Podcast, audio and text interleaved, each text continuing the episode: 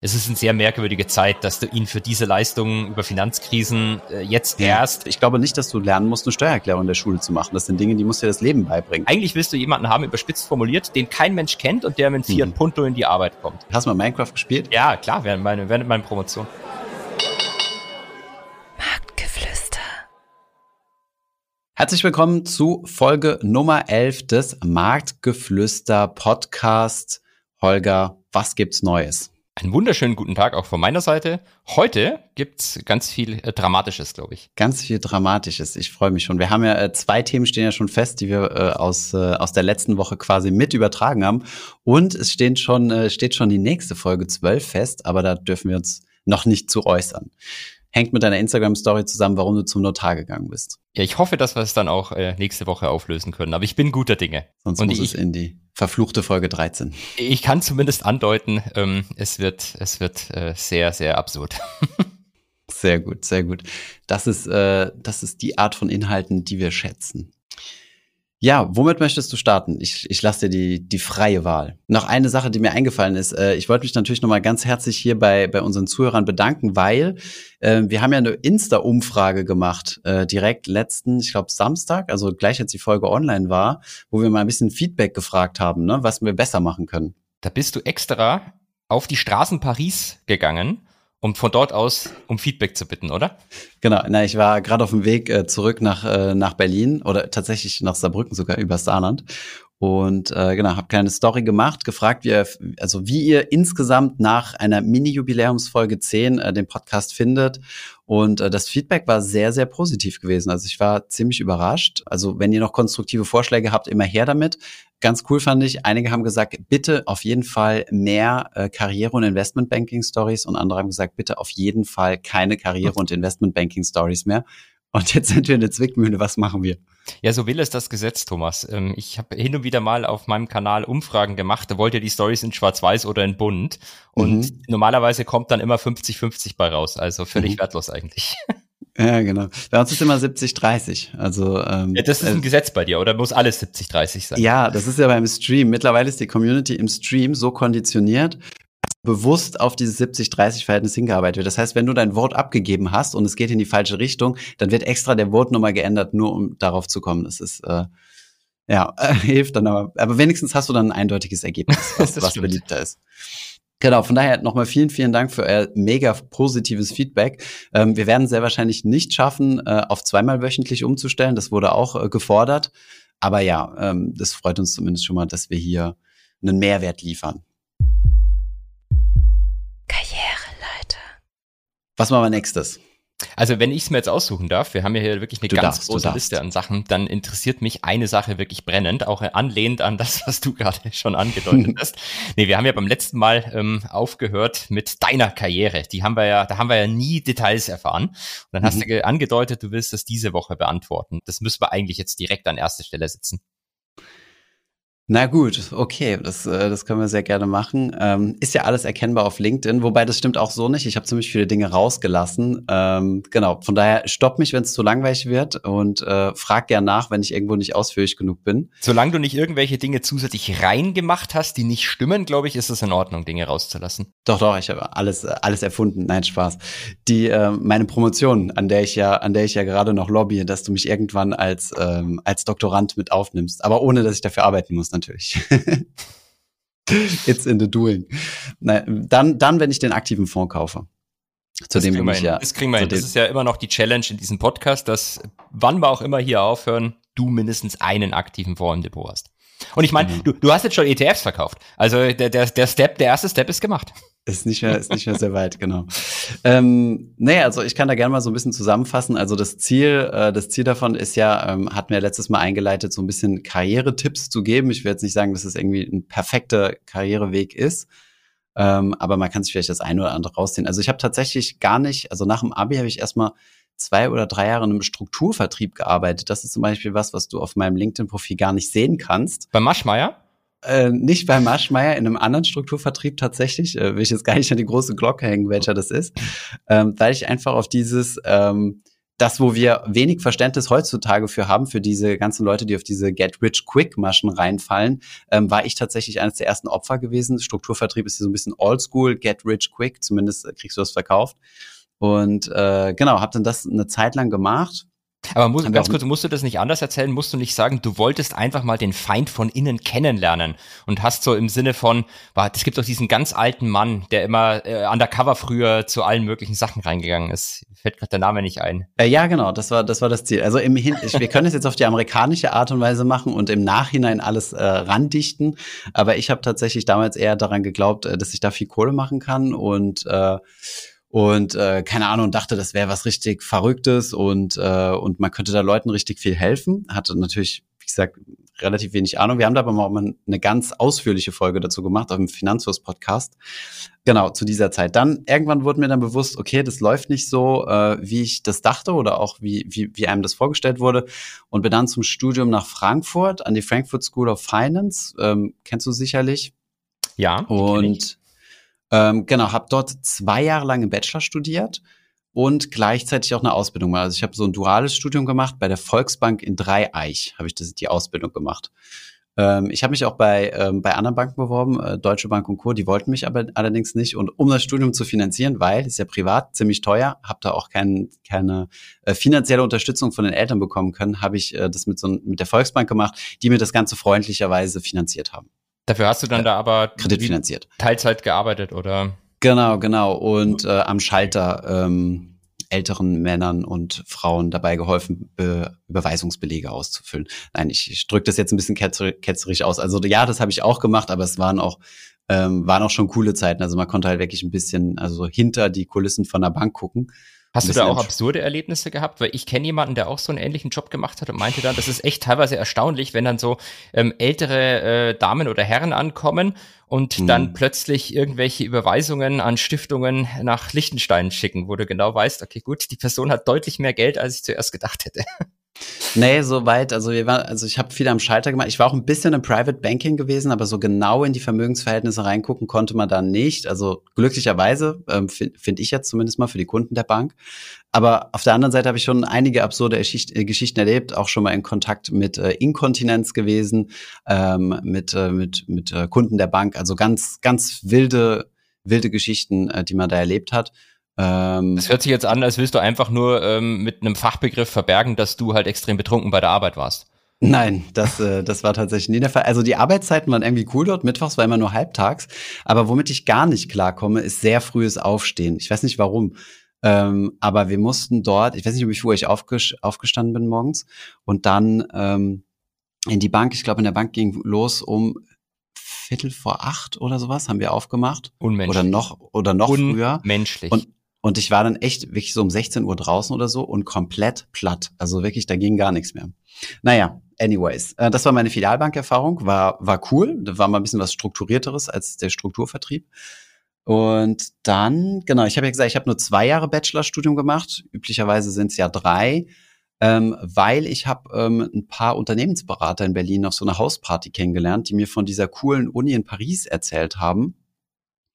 Und äh, da ich ja Halbfranzose bin, ich weiß nicht, äh, ob unsere Hörer und Hörerinnen das wussten, aber meine Mutter ist Französin. Für mich ist es ähm, zum Beispiel neu. Ich wusste nur Saarland. Echt? Ja, ich naja, wusste genau. nur Saarland. Aber gut, ist, ja, ist naheliegend, dass da ist ja Frankreich direkt ums Eck.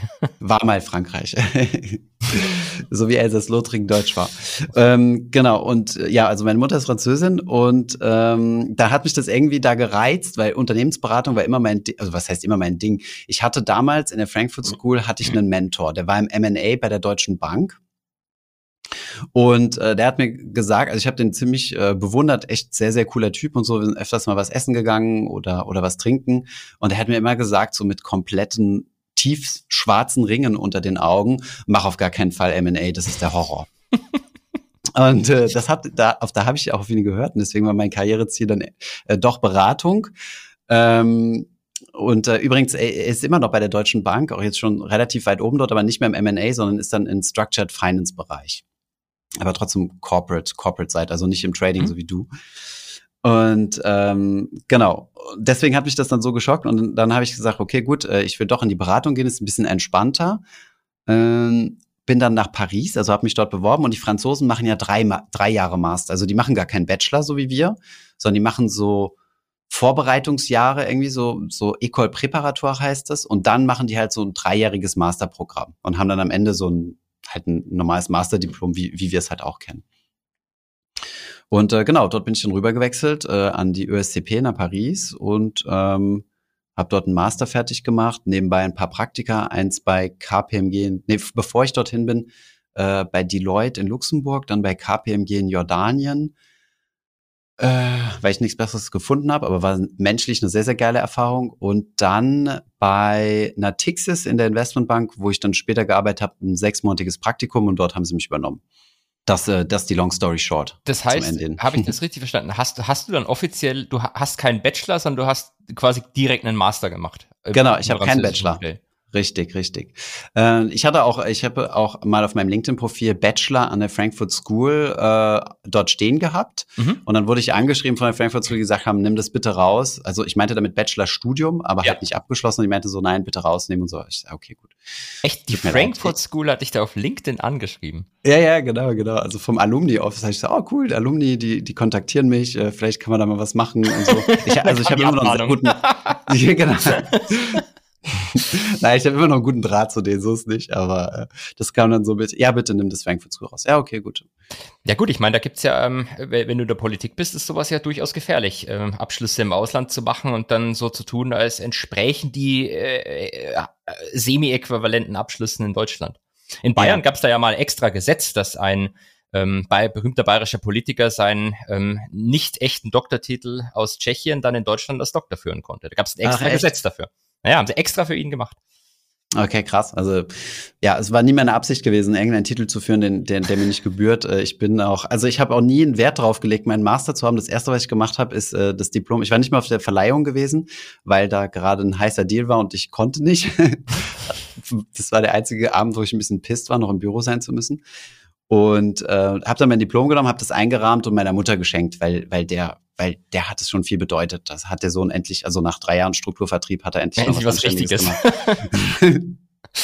und dann war das für sie schon, äh, schon was Cooles, ja. Genau, warum bin ich dann doch ins Investmentbanking gegangen? Einfach aus dem Hintergrund, ähm, weil es mich irgendwie immer so ein bisschen gereizt hat. Ich fand es immer cool, was die da so erzählen, trotz meinem Mentor, der, der mir damals davon abgeraten hat. Und dann hat irgendwann meine ähm, damalige Freundin, jetzt Frau, gesagt, komm, mach doch einfach mal ein Praktikum, kostet ja nichts. Im schlimmsten Fall hast du die schlimmsten Monate deines Lebens, aber wenigstens weißt du, es ist nichts für dich.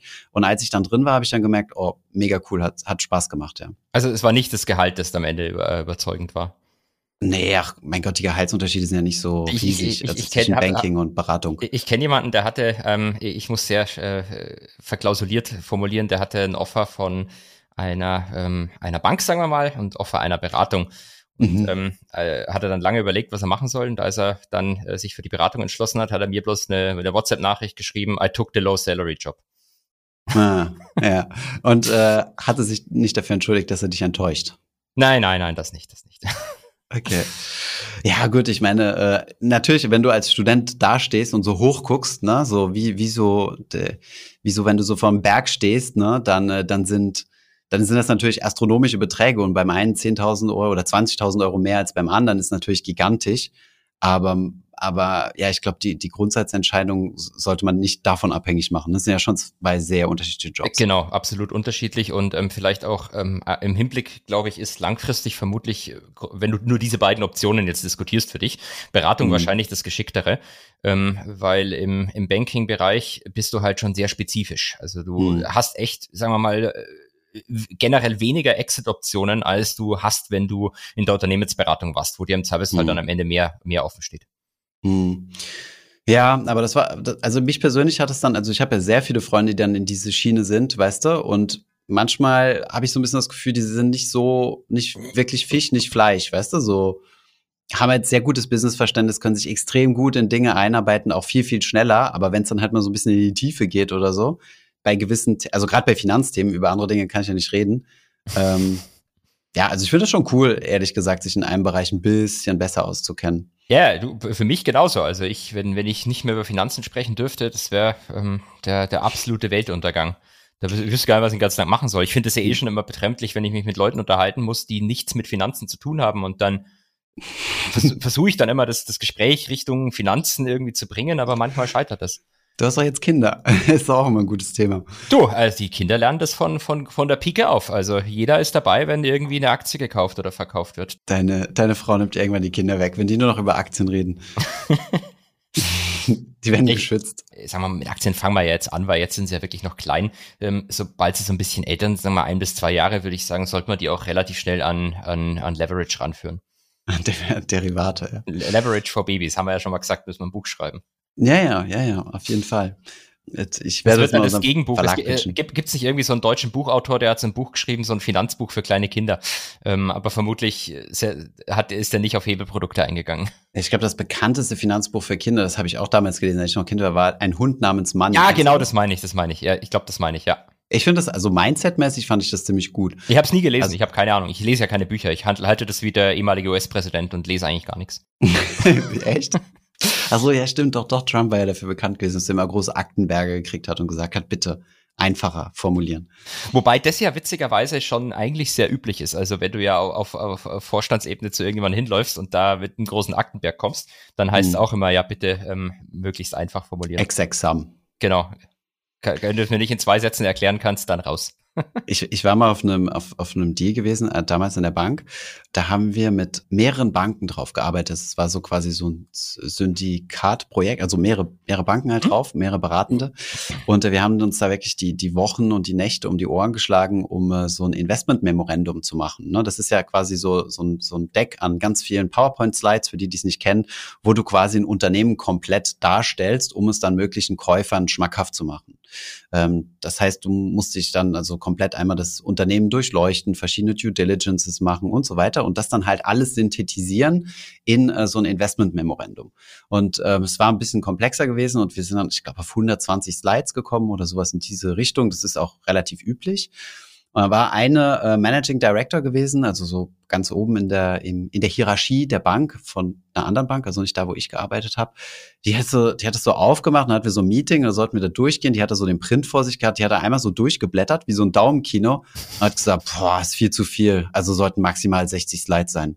Und damit war der Call vorbei.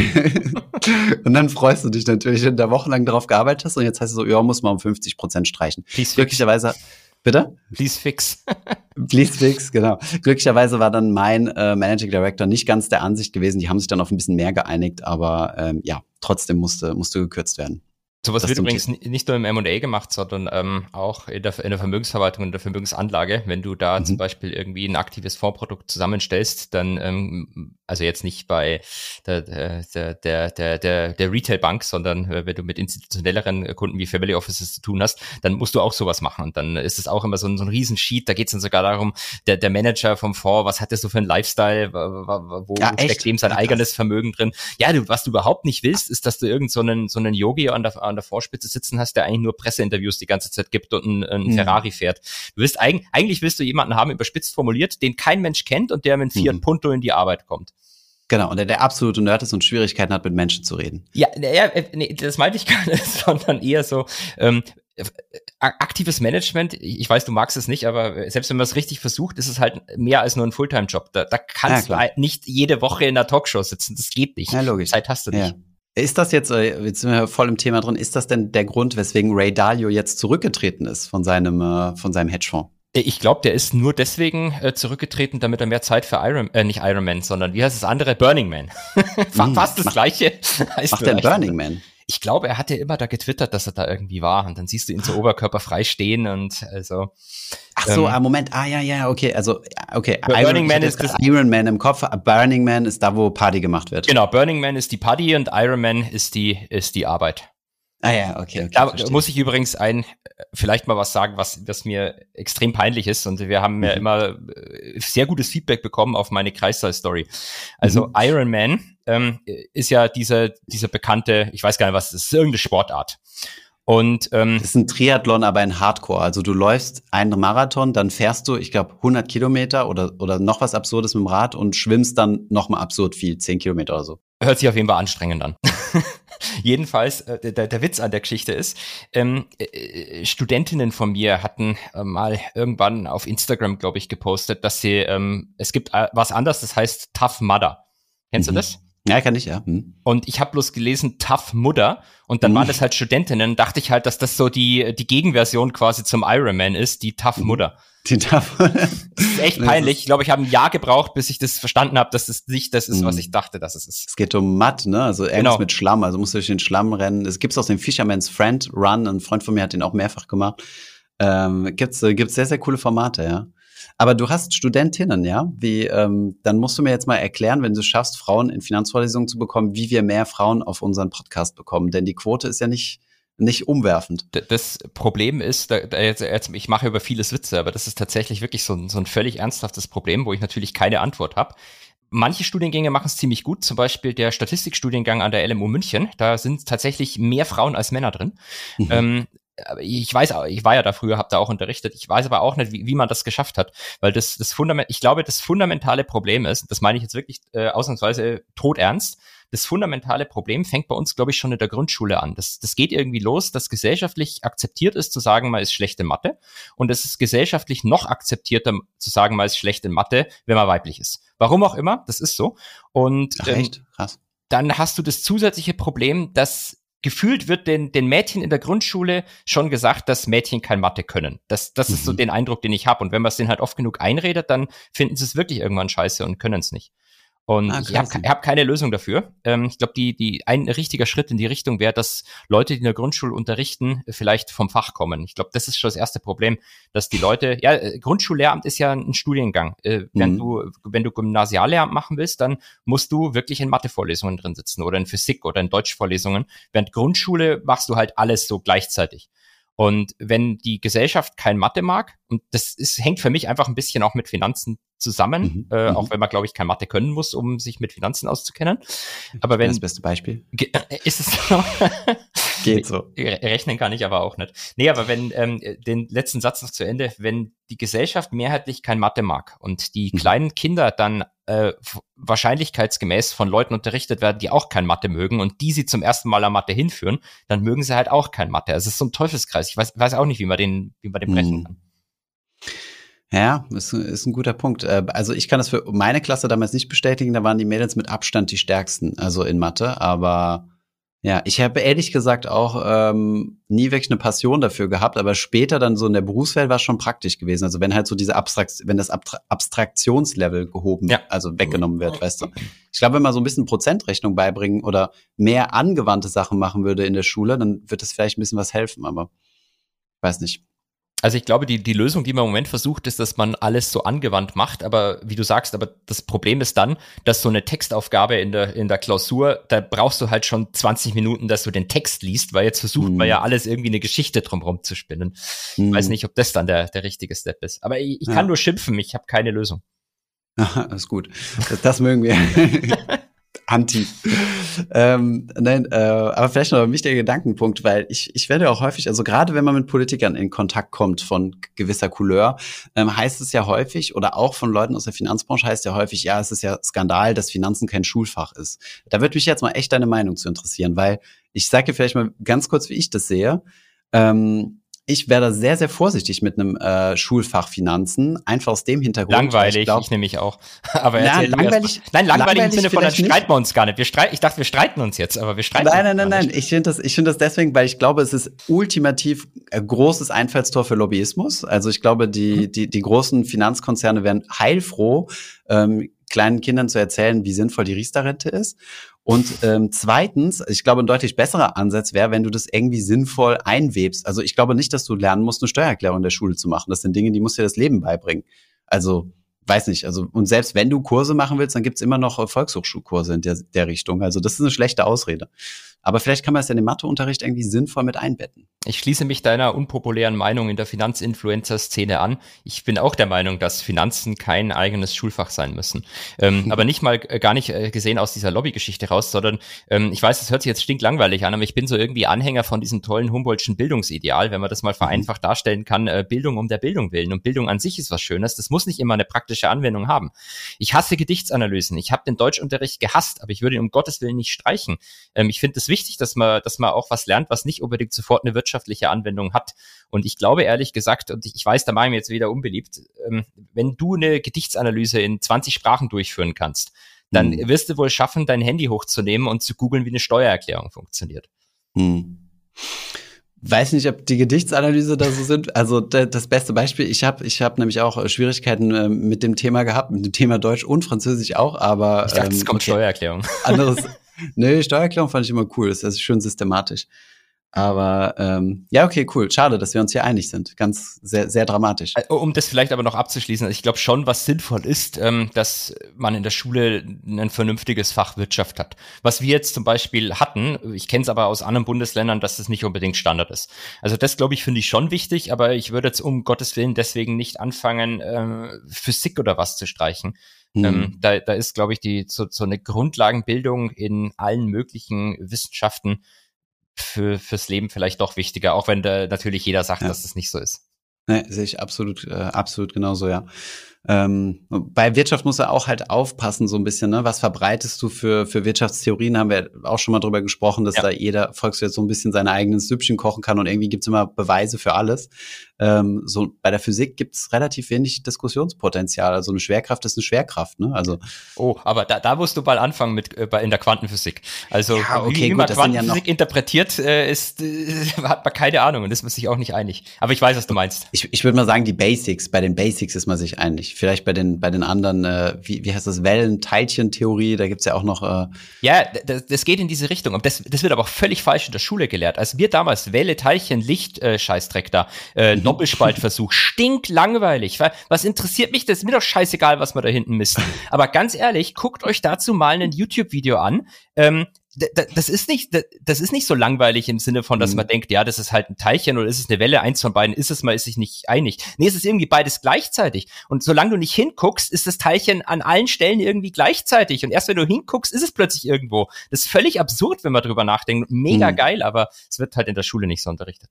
Ja, bin ich, äh, bin ich d'accord mit dir. Äh, wobei ich dazu sagen muss, also ich habe ja äh, drei Naturwissenschaft, also Biochemie und Physik belegt gehabt und äh, wir hatten super gute Lehrer in dem Bereich. Und ich glaube, da liegt auch häufig so die Krux. Ne? Also wenn du irgendwie einen Lehrer hast, mit dem du vibest, der, also für mich zumindest ein bisschen Jokes macht und so, ähm, dann, äh, dann bist, hast du zwangsläufigen Zugang zum Thema. Und wenn du, selbst wenn du, wenn du da keinen Bezug, also ich kann mich zum Beispiel jetzt nicht dran erinnern, dass ich irgendwie einen markanten Deutschlehrer hatte oder so, aber vielleicht wäre ich dann super gut in Deutsch gewesen oder so, keine Ahnung. Hätte ich das Buch äh, ohne Rechtschreibkorrektur schreiben können.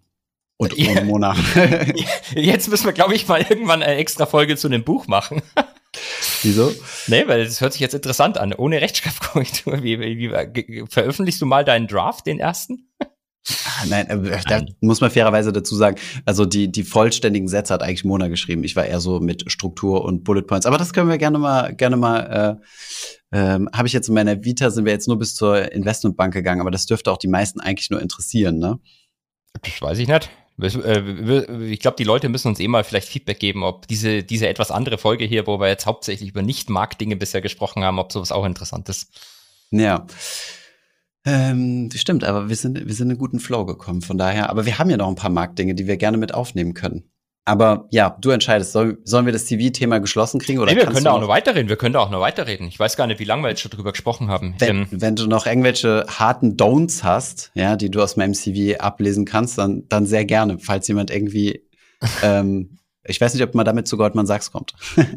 Äh, ich weiß es auch nicht. Wir hatten ja beim letzten Mal schon drüber gesprochen. Ich hätte mich mit meinem eigenen Lebenslauf damals nicht angestellt. Dementsprechend, ähm, also ich habe alles andere als einen Musterweg hingelegt. Ich verstehe auch nicht, wie das dann alles am Ende geklappt hat. Es war wahrscheinlich reines Glück. Vielleicht hatten sie auch Mitleid mit mir. Mitleid mit dem komischen Mathematiker da. Na, ist doch gut. äh, wie auch immer, ist ja egal. Du hast es, äh, du hast es gekriegt.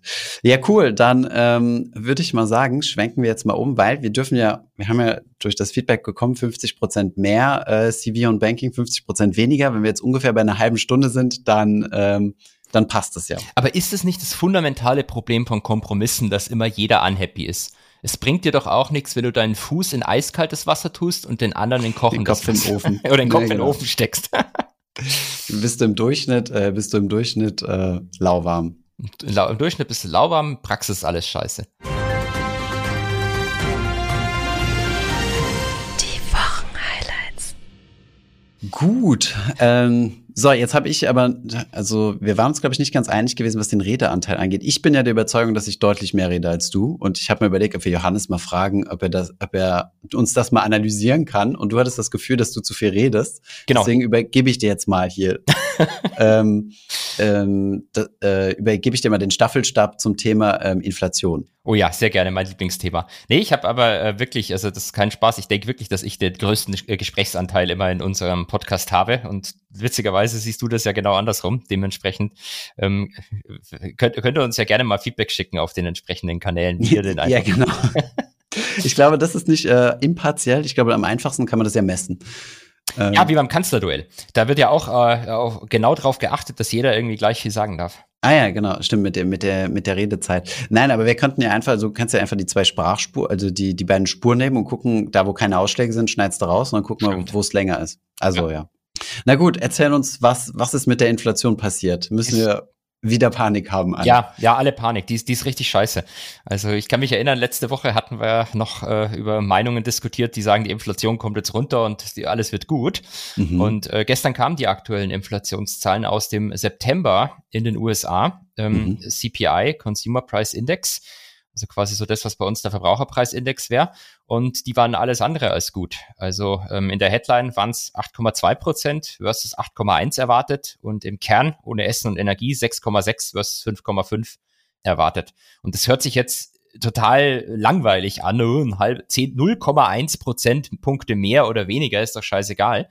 Und mhm. ihr habt natürlich recht, wenn ihr das denkt. Es ist scheißegal, ob, ob der Preis jetzt 6,6 oder 6,5 teurer wird. Es geht um die Richtung. Und ähm, man hatte irgendwie gehofft, dass sich die Inflationsraten ähm, langsam moderat nach unten bewegen. Und jetzt sind sie halt nach oben gegangen. Und mhm. dann äh, hat der Markt direkt mal mit minus drei Prozent aufgemacht.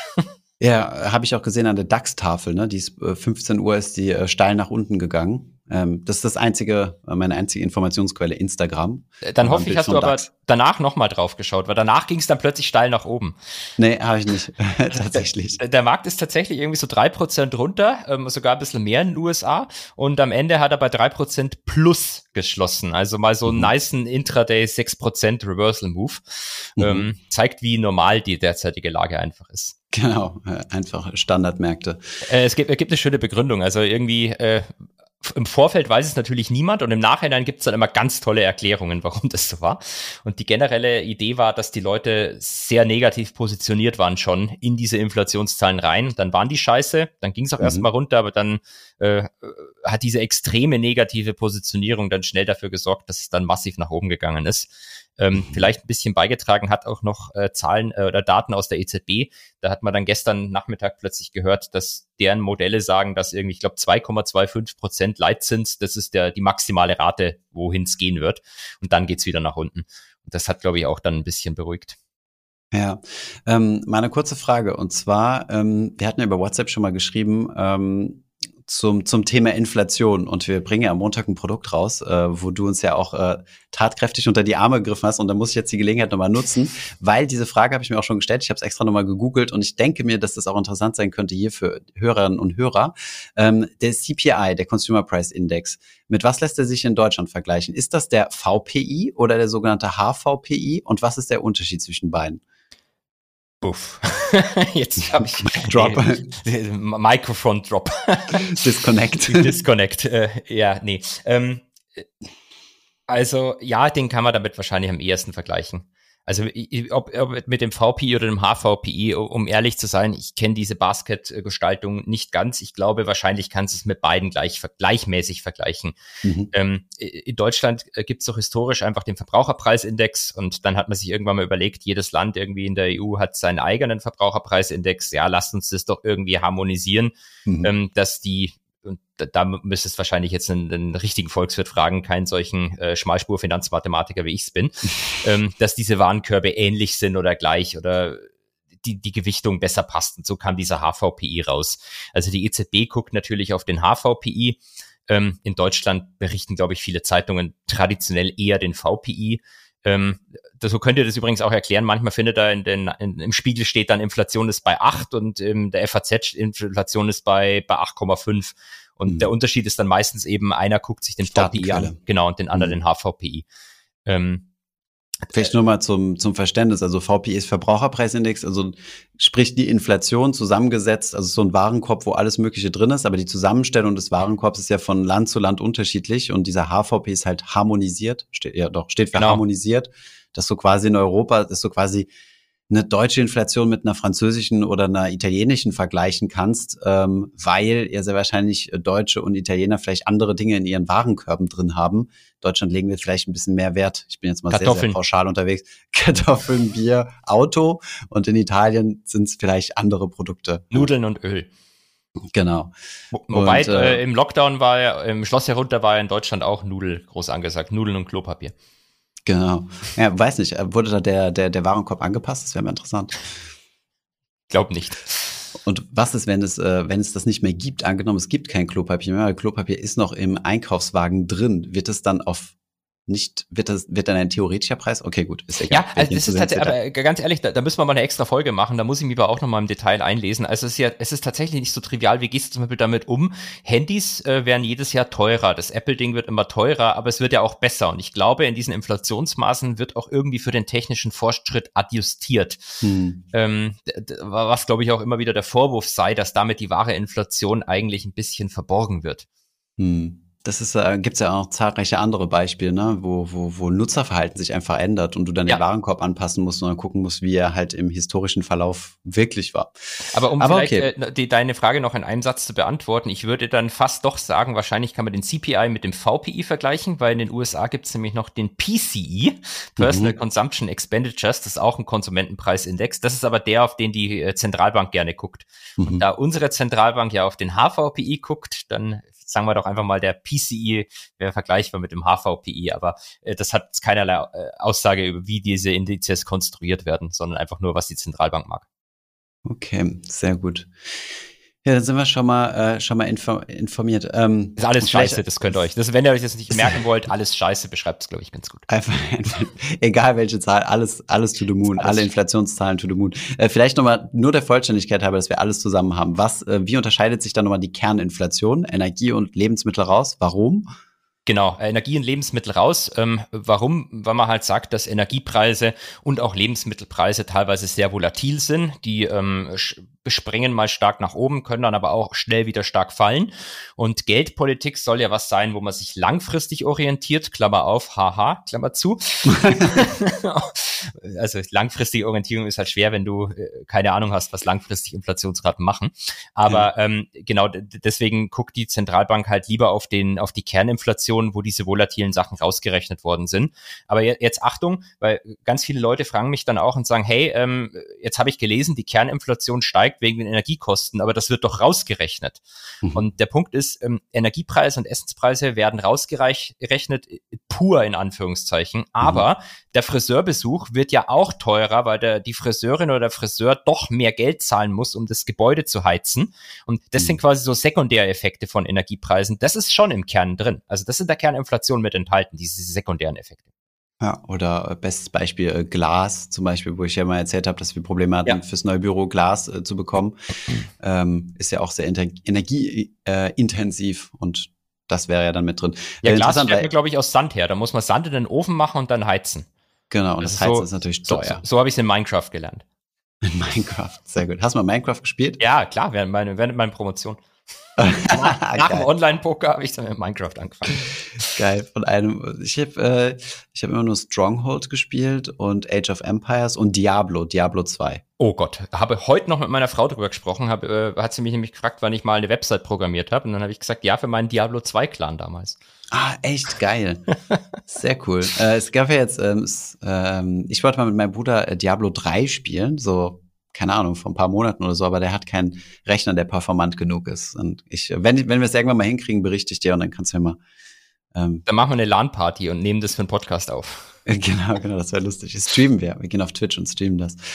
Ähm, genau. Jetzt habe ich ja wieder den Faden von. Ach so, genau. Ja, Kerninflation, wobei man ja fast denken würde, Kern, äh, also ich meine, Energie und Lebensmittel ist ja schon irgendwo ein bisschen so im Kern des Lebens, aber deine Begründung macht natürlich absolut Sinn, ne? dass du halt die Dinge rausrechnen willst, die halt hochvolatil sind. Ja. Uh, ja kurz durchatmen. Ja. Wir haben noch ein Thema. Ähm, wir müssen noch jemandem gratulieren heute. Echt? Ja. Hast du Geburtstag? Nein. Wir müssen Nein. Ben Bernanke äh, gratulieren. Genau, alles Gute, Herr Bernanke. Ich applaudiere. Sie haben ähm, den Nobelpreis gewonnen. Großartig. Genau. Ich ähm, kenne ihn ja nur als Helikopter-Ben. der Helikopter-Ben. Und äh, wir müssen, müssen eine Sache noch äh, korrigieren. Den Nobelpreis hat er gar nicht gewonnen.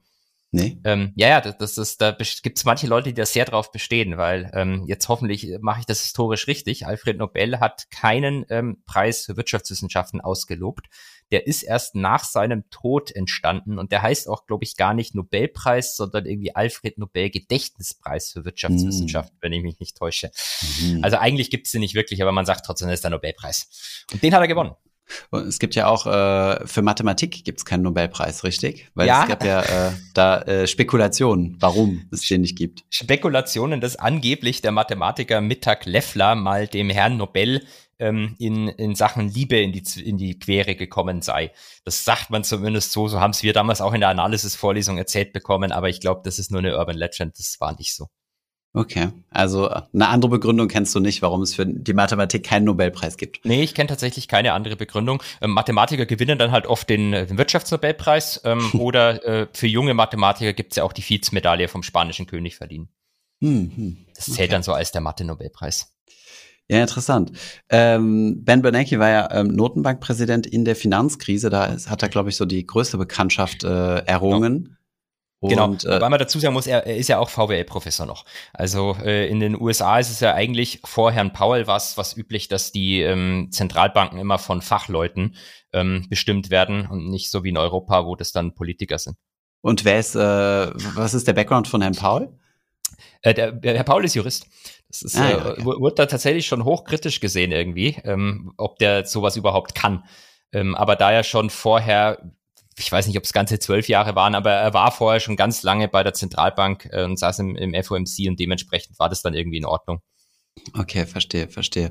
Und ähm, willst du die Anekdote erklären, warum man den Helikopter-Ben nennt? Ich glaube, du hast diese Zeiten besser mitbekommen als ich, also zumindest aktiver. Das würde ich jetzt gar nicht unbedingt sagen wollen, aber ich glaube, Helikopter-Ben kommt so aus der Idee her, weil ähm, er ja, äh, wie wahrscheinlich kein anderer Notenbankpräsident vor ihm, für ähm, lockere Geldpolitik äh, im Hinblick auf Anleihekäufe steht. Also das, was immer so als das Brr bezeichnet wird, das Geräusch des Gelddruckers in der Finanzen-Nerd-Welt, mhm. ähm, die, diese Anleihekäufe sind, würde ich mal sagen, wesen äh, sind einfach in seine Zeit gefallen. Ob er jetzt der Erfinder ist, sei mal in Frage gestellt, ist er natürlich nicht. Aber ähm, in seiner Zeit als Notenbankpräsident haben die Anleihekäufe der, der FED und dann auch die der anderen Notenbanken wirklich erst angefangen. Hm. Damals gab es immer das Ab die Abkürzung OMO, Open Market Operation. Das benutzt man heute irgendwie gar nicht mehr so. Also hab, ich habe das Gefühl, dass er das besonders populär gemacht hat. Open Market Operation heißt, die Zentralbank kauft auf dem offenen Markt äh, überwiegend Anleihen, aber kann theoretisch auch andere Wertpapiere kaufen. Und während dem Studium haben wir da immer so einen Witz draus gemacht, sobald es irgendwo ein Problem gab, haben wir da gesagt, haben wir immer gesagt, mach doch einfach OMO ich habe heute kein Geld dabei. Er macht einfach Omo. Ah, ich habe meine Hausarbeit nicht vorbereitet. Ja, kein Problem. Einfach Omo machen. Ja, du bis 2020 hat es sehr gut funktioniert. Und immer wenn es ein Problem global gab, dann hat man einfach nochmal das nächste Anleihekaufprogramm aufgelegt. Und jetzt mal ein bisschen ohne Ironie, also ähm, das ist auch das, wofür er ausgezeichnet wurde, oder? Also für für für das Brille sozusagen. Ich, ich glaube, die, offizie die offizielle Auszeichnung hat er und übrigens zwei andere Leute gleichzeitig ja, genau, dafür bekommen für, ähm, glaube ich, Forschungsarbeiten im Zusammenhang mit Banken und Finanzkrisen. Mhm. Und ähm, das ist äh, aus der Sicht vielleicht auch etwas äh, humoristisch nett, denn von ihm kommt ein ganz tolles Zitat. Ähm, und dieses Zitat besagt im Prinzip, ähm, da wurde irgendwie gefragt, äh, ob er durch die, die lockere Geldpolitik, aber nicht denkt, dass dadurch Probleme entstehen. Weil irgendwann muss man die ja mal stoppen und wenn man die stoppt, vielleicht passiert dann was auf dem Markt, was man nicht intendiert hat. Und er sagte dann irgendwie, ja, ähm, er kann das gar nicht verstehen. Also die Zentralbank kann, wenn sie will, in 15 Minuten einfach Zinsen erhöhen. Da gibt es kein großes Problem. Zinsen erhöhen, restriktivere Geldpolitik, damit die Wirtschaft verlangsamen, um etwaige Inflation zu reduzieren, wenn es mal soweit ist. Er sieht da überhaupt kein Problem. Das kann man ohne Probleme machen. Und ähm, ja, aktuell sehen wir ja, dass er da vielleicht nicht so ganz recht hatte. Ja, ja, super spannend. Ich meine, es gab ja immer wieder Kritiker, die oder aus allen aus allen Ecken quasi, ne, die gesagt haben, so eine lockere Zentralbankpolitik macht irgendwie süchtig oder, oder macht die Märkte abhängig von, von maximaler Liquidität. Ja. Und äh, das ist ja auch so ein bisschen das, was wir vor zwei oder vor drei Folgen besprochen haben mhm. mit den ähm, englischen Pensionskassen. Ne? Da war ja genau das Problem gewesen. Die Zinsen wurden nicht oder die, Anla die, die Anleiheankaufprogramme wurden nicht innerhalb von 15 Minuten gestoppt, sondern mit, mit vielen Monaten Ankündigung ja. und äh, haben trotzdem dafür gesorgt, dass äh, auf einmal zu viele Leute durch die gleiche Tür wollten und es dann zu Verstopfung kam in Form von Marktverwerfung. Genau, und so, so ist es letztlich. Und das werden wir wahrscheinlich noch häufiger sehen die nächsten Monate. Ähm, da, ich glaube, da, das ist was, da, da kann auch niemand widersprechen. Also ich meine, der, der Kritik an den Anleihekäufen ist ja vielschichtig, aber äh, der Vorwurf, dass man da nicht mehr rauskommt so ohne weiteres, der hat sich 2018 eigentlich schon gezeigt in den USA, wo man schon mal versucht hat, die Bilanz zu reduzieren. Und jetzt sehen wir es im Prinzip auch, dass da, da kommst du eigentlich nicht raus. Und es gibt jetzt schon die ersten Diskussionen, ja, das wird nicht mehr so lange dauern, dann fangen die globalen Zentralbanken wieder mit Anleihekäufe an. Wahrscheinlich erhöhen sie Zinsen weiter, die kurzfristigen Zinsen, aber kaufen hm. zumindest länger laufende Staatsanleihen. Hm, ja, spannende Sache. Weißt du, wie so, eine, wie so ein Nobelpreiskomitee entscheidet? Also ich meine, auf, auf welcher Basis äh, findet das statt? Ich habe ehrlich gesagt überhaupt gar keine Ahnung. Historisch ist, sind ja durchaus auch mal Nobelpreise rausgekommen, die noch strittiger waren als der vom Herrn Bernanke jetzt. Bei ihm kann man ja sagen. Ist er also, strittig, ja? Also gibt es da viele Ökonomen, die sagen, ungerechtfertigt. Das, das, das, das, wahrscheinlich gibt's immer Ökonomen, die sagen, ungerechtfertigt, ich hätten bekommen mhm. sollen. Aber ähm, ich glaube, strittig, strittig nicht wirklich, sondern eher so in dem Hinblick halt, es ist eine sehr, sehr merkwürdige Zeit, dass du ihn für diese Leistungen über Finanzkrisen äh, jetzt ja. erst, wo wir eigentlich kurz vor der nächsten potenziellen solchen Krise stehen, die durch diese Maßnahmen damals eigentlich jetzt entsteht. Mhm. Wobei ich sagen muss, ich kann natürlich hin, man kann sich ja schon hinstellen und sagen, wow, Zentralbanken sind schuld, weil die haben damals Anleihekäufe gestartet. Aber das Problem ist halt, ähm, ich wüsste auch nicht, was man hätte anders machen sollen die letzten zwölf Jahre. Ja. Ja, stimmt schon, ja. Ne? Ich meine, ja, ich hatte da mit, äh, mit der EZB-Direktorin Frau Schnabel mal drüber gesprochen gehabt und äh, sie hatte eine ganz klare Aussage, also in Corona-Zeiten ganz klare mhm. Aussage dazu gehabt zu diesem gigantischen äh, das sie PEP genannt haben, haben gesagt, hätten wir das nicht gemacht, wären wir in eine globale Finanzkrise ge geschlittert. Und das Gegenteil kann niemand beweisen, weil es wurde ja gemacht, ne? Ich habe wirklich damals äh, auch sehr, sehr viel Gespräche geführt mit äh, Ex-Kollegen, Family Offices etc. Also das, das, das ist sich eigentlich zumindest die Finanzwelt einig. Wenn die, äh, jetzt vielleicht nicht die EZB, aber die, wenn die FED damals nicht als erste angefangen hätte, die EZB kam ja dann auch relativ bald, da, dann hätten wahrscheinlich, hätten wir 2020 einen, einen völligen Zusammenbruch vermutlich gesehen. Hm. Den sehen wir halt ja, jetzt vielleicht. jetzt, ja, genau. Nein, ich bin da nicht Nein. so pessimistisch. What the Finance? Na, jedenfalls, ich habe ein super interessantes Interview gehört mit äh, Reinhold Würth. Kennst du den? Äh, Multimilliardär hier. Das hört sich immer gut an. Würth, genau, von, von äh, Würth. Genau, von Würth, genau. Also bei dir in der Region sind die auch ziemlich aktiv. Und äh, genau, ist der Gründer von Würth, war im OMR-Podcast gewesen und ich habe den Herr Würth sogar mal kennengelernt, interessanterweise. Der war mal im Saarland im Marketingclub, nee, im Wirtschaftsclub gewesen, mhm. wo mein Vater irgendwie mal Mitglied war und dann hat er mich äh, da zu einer Veranstaltung geschleift und er ist ja hobbymäßiger Flieger, also der Herr Wirth und ist dann mit dem Flugzeug rübergekommen hat er mal so ein bisschen was über Vertrieb und, äh, und Verkauf und so weiter erzählt. ist ja eine super starke Vertriebsorganisation. Er hat gesagt, eine Milliarde, eins, also mehr als eine Milliarde Gewinn haben die gemacht letztes Jahr. Muss mir überlegen, was das für ein gigantischer Player ist. Na, jedenfalls, äh, er hat äh, eine relativ düstere oder eine unbestimmte Aussicht gegeben. Er hat gesagt, in 73 Geschäftsjahren, also ist schon 73 Jahre im Business, oder waren es 76, irgendwas in der Größenordnung, also größer 70, mhm. ähm, hätte es noch nie ein Jahr gegeben, wo er sich so zurückgehalten hätte, für die nächsten Jahrzehnte eine Prognose abzugeben, weil er meinte, es kann so wirklich im tiefsten Schwarz enden, also im schlimmsten Fall atomverseuchtes Brachland oder im glänzendsten Rosa alle nur noch äh, vier Tage Woche und äh, Party all day, all day long, everything to the moon. Also fand ich, äh, fand ich schon gut. Es ist natürlich eine Stimme von einer Einzelperson, muss man nicht, nicht, nicht viel drauf geben, aber für jemanden, der schon so lange im Geschäft ist, finde ich das schon, kann man sich zumindest mal anhören, ja. Das heißt All in Straddle. Was ist Straddle? Eine Kombination aus einem, einer Put-Option und einer Call-Option. Also, also, entweder wird, geht alles to the moon oder alles in Arsch. Also kaufst du dir einen Straddle. Und wie, wie verdienst du dann? Na, entweder machst du halt einen Haufen Geld auf den Put oder du machst einen Haufen Geld auf den Call. Ja, aber du verlierst dann einen Haufen Geld auf der anderen Seite. Ja, aber das, du verlierst nur die Optionsprämie. Also du verlierst Geld, wenn es quasi zu keinem großen Ausschlag kommt. Und wenn es zu einem Monster-Ausschlag entweder nach oben Verstehe. oder nach unten kommt, dann läuft Verstehe. Ist das nicht so ein bisschen die Strategie von, ähm, wer ist der Kollege nochmal, äh, Schwarzer Schwan, wie heißt er nochmal, ähm, Nassim ja. Taleb? Der ähm, hat auch ähm, also ein bisschen was dazu geschrieben, dass er halt immer auf sehr unwahrscheinliche Events setzt, wo du dann aber überproportional viel Kohle verdienst. Da, da gibt es ein paar Leute, die, die damit, glaube ich, früher wirklich sehr, sehr viel Geld verdient haben. Wenn ich mich nicht täusche, ähm, äh, tauchten in dem Film The Big Short äh, auch diese zwei netten Jungs auf, die ähm, äh, auch äh, auf einer realen Geschichte basieren und damit Geld verdient haben, ja.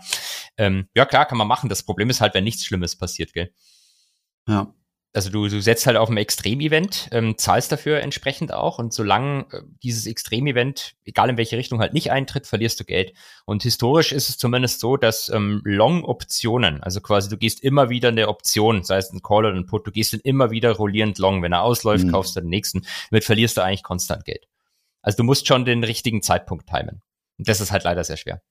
Du verlierst Geld, wenn du Long Only gehst. genau, Option, wenn du, oder? wenn du quasi Long Only immer eine Option kaufst und wenn die ausläuft, mhm. kaufst du die nächste, kaufst die nächste, kaufst die nächste. Mhm. Also du bist eigentlich hauptsächlich, ähm, setzt du auf, auf, auf Ansprung in der impliziten Volatilität. Das ist eigentlich nie ein guter Langfrist-Trade gewesen.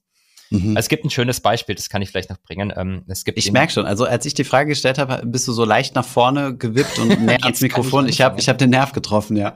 Äh, das Investitionshaus Roofer, vielleicht kennt man das aus UK, ähm, die sind, äh, wurden, glaube ich, im Nachhinein dann geoutet als 50 Cent. 50 Cent war ein äh, unbekannter Handelsteilnehmer, der immer Optionen auf dem WIX gekauft hat, wenn sie um die 50 Cent wert waren. WIX gleich Volatilitätsindex? Genau, Volatilitätsindex. Ähm, und das ist langfristig ein Verlusttrade. Und ich glaube, die waren, ich hatte es ja schon mal irgendwie gesagt, da, da gibt es nur Schätzungen. Also wenn ihr da googelt, eine andere Quelle findet, findet ihr leicht andere Zahlen. Die haben, glaube ich, über eineinhalb Jahre so einen Verlust von 400 Millionen angesammelt, nur um dann beim Wix Blow-Up im Februar 2018 600 Millionen an einem Tag zu machen. Hm. Also langfristig ist das ein äh, massiver Verlust. Trade, aber wenn du es halt genügend nahe an einer Explosion in der Unsicherheit machst, dann kannst du einen Haufen Geld verdienen. Mhm, ich sehe schon, ja. Wir Aber haben, wir wollten wir ja haben, mal die Optionsfolge machen, oder? Wir haben, eine, wir haben ein Passionsthema von dir erwischt. Ja, mega. Portfolio Check. Wir haben jetzt noch ein paar Minuten. Ähm, wir haben das, äh, die, das Schlüsselwort Isabel Schnabel schon gedroppt. Ich würde es noch ansprechen, weil wir es ja letztes Mal versprochen ja. haben. Ähm, willst du, willst, möchtest du was dazu sagen? Oder? Nee, du sagst was dazu. Ich habe so viel schon geredet schon wieder. Okay, ja, siehst du, da haben wir fast wieder äh, unterschiedliche Ansicht. Aber okay, äh, Johannes wird uns das analysieren. Okay, also ähm, wir hatten ja vielleicht mal kurz zur Historie. Ähm, ich war zu Besuch bei der EZB. Ähm, dort hat äh, Frau Schnabel gesagt, dass deren Portfolio ja offen, also dass sie quasi all ihre Financial Interests heißt das, wie nennt man das, äh, Finanz, äh, nennen wir es Financial Interests, äh, offenlegen müssen um, äh, um halt zu zeigen, ähm, ja, wo es potenzielle Konflikte, also Interessenskonflikte gibt. Also alle, ja, alle wichtigen Personen sozusagen im Gremium, in den Gremien der EZB. Und äh, genau, wir hatten uns das dann damals angeschaut. Also die Community hat uns da direkt die Zahlen rausgezogen. Und erstaunlicherweise gab es gar nicht so viele, die, die, die investiert haben. Aber Frau Schnabel hatte eigentlich ein ziemlich äh, cooles Portfolio gehabt, ziemlich viele ETFs, sehr diversifiziert, aber auch viele, viele Einzelaktien. Also waren drin muss ich mal kurz ranzoomen hier. Alphabet, Snap war drin gewesen, Spotify, BASF, Bayer, E.ON, Siemens, Bechtle, Evotech, Fresenius, Daimler, Sixt und so weiter. Es geht also wirklich sehr, sehr lang, die, die Liste, aber halt auch einzelne ähm, ETFs, also iShares Core MSCI World war dabei gewesen, Vanguard, FTSE, Emerging Markets war mit dabei, aber auch ein Core MSCI Emerging Markets EMI, also so ganz klassische breite ETFs. Und ja, da haben wir ähm, ja in der letzten Folge gesagt, wir wollten da ein Update zugeben. Und ähm, ja, Markus hat dann sich äh, direkt samstags schon auf die Suche gemacht und hat mir gleich morgens, nachdem unsere Folge draußen war, äh, das, äh, das Dokument im Discord geschickt und tatsächlich mit der mit der Anmerkung, schade, alle Einzelaktien verkauft und tatsächlich ist es passiert. Also Frau Stabler hat all ihre Einzelaktien verkauft, hat jetzt nur noch so eine Hand, war fast zwei Hände voll, wie man sagen, so geschätzt zehn ETFs, also die, die ich eben aufgezählt habe. Und ähm, ja, und den DWS Top Dividende aktiven Fonds, den hast du jetzt wieder verschwiegen. Genau, genau. Ja, dann sag gerne was dazu. Nee. Das ist, glaube ich, der größte, das ist also der DWS Top Dividende ist einer der größten, wenn nicht der größte öffentliche Aktienfonds Deutschlands, ne? Ich weiß nicht, ob also Publikumsfonds. Ob so ein Konzept Kaldemorgen vielleicht auch, ich habe ehrlich gesagt keine Ahnung. Ich kenne diese Glaub deutschen Publikumsfonds gar nicht so, aber den kenne ich halt, den Top-Dividende. Ähm, der, das ist, der reißt sich jetzt nicht vom Hocker, aber es ist jetzt auch kein äh, schlechtes Investment. Es ist mhm. kein Premium-Fonds oder so. Ja. Ja, ich, ich, ich finde das auf der einen Seite gut, dass sie ihre Einzelaktien abgestoßen hat, weil ich meine, klar, du hast natürlich immer irgendwo einen Interessenskonflikt, selbst wenn ich vermute, dass sie, dass sie sehr wahrscheinlich eher im Interesse ihres Jobs handeln würde, würde, als zu versuchen, irgendwie eine einzelne Aktie zu pushen oder so. Aber finde ich schon nicht schlecht, dass da die einzelnen Aktienpositionen raus sind. Äh, Und das war mir klar, dass du die Einzelaktien schlecht redest. ja, aber wie siehst du das? Also meinst nee. du, dass das, ja, das, das macht absolut Sinn. In den USA mussten ja tatsächlich mehrere Leute äh, bei der FED letztlich zurücktreten, weil mhm. sie 2020 zu viel mit Aktien, teilweise aber auch ETFs rumgezockt haben. Mhm. Ähm, und vielleicht war das auch der Hintergrund. Man hat halt gesehen, wie was das für ein Skandal in den USA plötzlich irgendwie den Medien erzeugt hat. Klammer auf, ich verstehe es gar nicht warum, weil die Kongressabgeordneten zocken viel mehr und das interessiert niemanden, Klammer zu. Ja. Ähm, vielleicht hat sie deswegen auch gesagt, sie macht das alles raus. Ich meine, macht auch Sinn. Ähm, mhm. ich meine, sie war ja vorher, was hat sie, war sie vorher, ähm, hat sie die Professur noch Vollzeit gehabt und war im Sachverständigenrat nebenbei, oder? Ja. ja ähm, da, hat, da hat man vielleicht auch, um, um ehrlich zu sein, vielleicht hat man da auch noch ein bisschen mehr Zeit gehabt, sich mit Einzelaktien zu beschäftigen. Ähm, mhm. Die Zeit wird sie vielleicht nicht mehr so haben, aber vermutlich war es auch einfach der, der, das Argument, mach lieber ETFs ähm, weniger äh, anfällig bezüglich Interessenskonflikten. Ja, und was die Top-Dividenden angeht, da hat sie ähm, scheinbar den gleichen äh, Interessensfokus wie ihre Chefin, nämlich Christine Lagarde, hat auch in zwei Fonds investiert. Einmal in einen von Paris, äh, BNP Paribas Europe Dividends, Multiple, und da schneidet das Wort auch schon ab, also äh, europäische Dividenden. Ähm, Aktien und einen zweiten, da sind wir jetzt aber nicht genauer reingegangen, ähm, was das ist. Das ist so ein aktiv gemanagter Fonds, so ein Mischfonds von Oddo, ähm, Oddo BHF Polaris Moderat. Also Moderat heißt dann sehr wahrscheinlich so eine Mischung zwischen Aktien und Anleihen. Genau, ich hatte ja vorher, hatten wir auch nicht mal angeguckt, aber ich, ich nehme an, das wird wahrscheinlich sowas sein wie der Flossbach von Storch Multiple Opportunities. Ja. Also ein solider, langweiliger Mischfonds. Ähm, performt, jetzt nicht, performt jetzt nicht mega geil, performt aber auch hoffentlich nicht mega scheiße. Und jetzt kommt der Teaser. Solide, langweilig, ganz im Gegenteil zu dem, wo wir nächste Woche vielleicht drüber reden werden. Richtig, richtig, richtig. Private Equity to the Moon. nein, nein, nein. Ausblick. Ja, ein, ein Ausblick müssen wir vielleicht noch geben, oder? Ein Halbsatz. Sehr haben, gerne. Was nächste Woche los ist. Ähm, gestern hat es angefangen. Wir befinden uns jetzt in der schlimmsten Zeit eines jeden äh, Menschen, der als Analyst im Equity Sales arbeitet. Die Berichtssaison beginnt, die Earnings Season. Also gestern mhm. hat irgendwie BlackRock angefangen. Jetzt gerade eben, bevor wir, ähm, bevor wir hier angefangen haben zum Aufnehmen, waren, glaube ich, die Banken JP Morgan und äh, Morgan Stanley. Ähm, und nächste Woche geht's dann, geht's dann so richtig los. Ähm, ich weiß nicht, ob die Tech-Unternehmen, ich glaube, die kommen tendenziell erst übernächste Woche. Ich habe aber jetzt ehrlich gesagt keine Ahnung. Ich schaue mal sowas immer erst am Wochenende zuvor an. Aber das könnte vielleicht nochmal den nächsten schönen Katalyst für den Markt geben, entweder rauf oder runter. Äh, guckst du dir Tech, also äh, guckst du dir Earnings von Tech-Werten auch an? Ich habe dich selten selten von Technologie reden gehört. Ja, also ich, ich habe dir hm? ja. ich habe dir zuletzt äh, äh, die Dick-Aktie geschickt. Und äh, äh habe erfahren, dass du dort schon investiert bist, äh, weil die haben äh, eine Anleihe, die, die ein Freund von mir geschickt hat, die, die ganz attraktiv eigentlich sein könnte. Auf keinen Fall eine Anlageempfehlung. Aber ähm, das sind so, so Bereiche, wo ich dich eher sehe. Bist du auch Technologieaktien manchmal unterwegs? Ähm, eher weniger, zumindest in letzter Zeit gewesen, aber nicht, das ist bei mir völlig agnostisch, sondern weil ich halt irgendwie den, ausnahmsweise mal richtig lag mit der Idee, dass Zinserhöhungen Technologieaktien am meisten hitten. Ähm, mhm. Ähm, jetzt aber, da die Zinsen noch so stark steigen, geht alles andere jetzt auch in Arsch. Also mhm. äh, im Moment kannst du dich auch in Value-Aktien wenig verstecken. Aber ähm, ich, ich berichte deswegen so wenig über Technologieaktien, weil um ehrlich zu sein, wenn Apple Zahlen berichtet, mache ich Instagram auf und dann sehe ich bei 20 Accounts, was die Zahlen von Apple sind. Da komme ich mir dann immer blöd vor, wenn ich dann auch der 21. bin, der sagt, oh, die waren aber schlechter oder besser als erwartet. Ja. Ich konzentriere mich dann eher auf die Nerd-Sachen. Wie die ja, Dick Asset, schon. aber wo, das ist ja auch ein selten stranger Name. Also steht ja eigentlich für deutsche Immobilien Chancen und irgendjemand hat sich mal gedacht, lass es mit Dick abkürzen. Super Idee. Und wie heißt die Firma, die die gekauft haben? Äh, VIB. Ja, VIP. VIP. Und das Geilste ist, ich habe mir die Investors-Präsentation angeguckt, habe ich dir auch einen Screenshot geschickt, da stand Dick VIP. Also quasi, die kommen mit so einem fetten Plus dazwischen, wo ich dachte, da hat jemand sehr, sehr viel Humor gehabt. Also manchmal, ich frag's dich wirklich. Na gut, Holger, ich freue mich auf unsere, äh, auf unsere Folge nächste Woche und ja, wünsche dir bis dahin eine erfolgreiche Anlagewoche. Ja, das kann ich brauchen. Und viel Schlaf. Das kann ich erst recht brauchen. Wünsche ich dir ebenso und wir sprechen uns nächste Woche. Bis bald. Bis dann. Ciao. Ciao.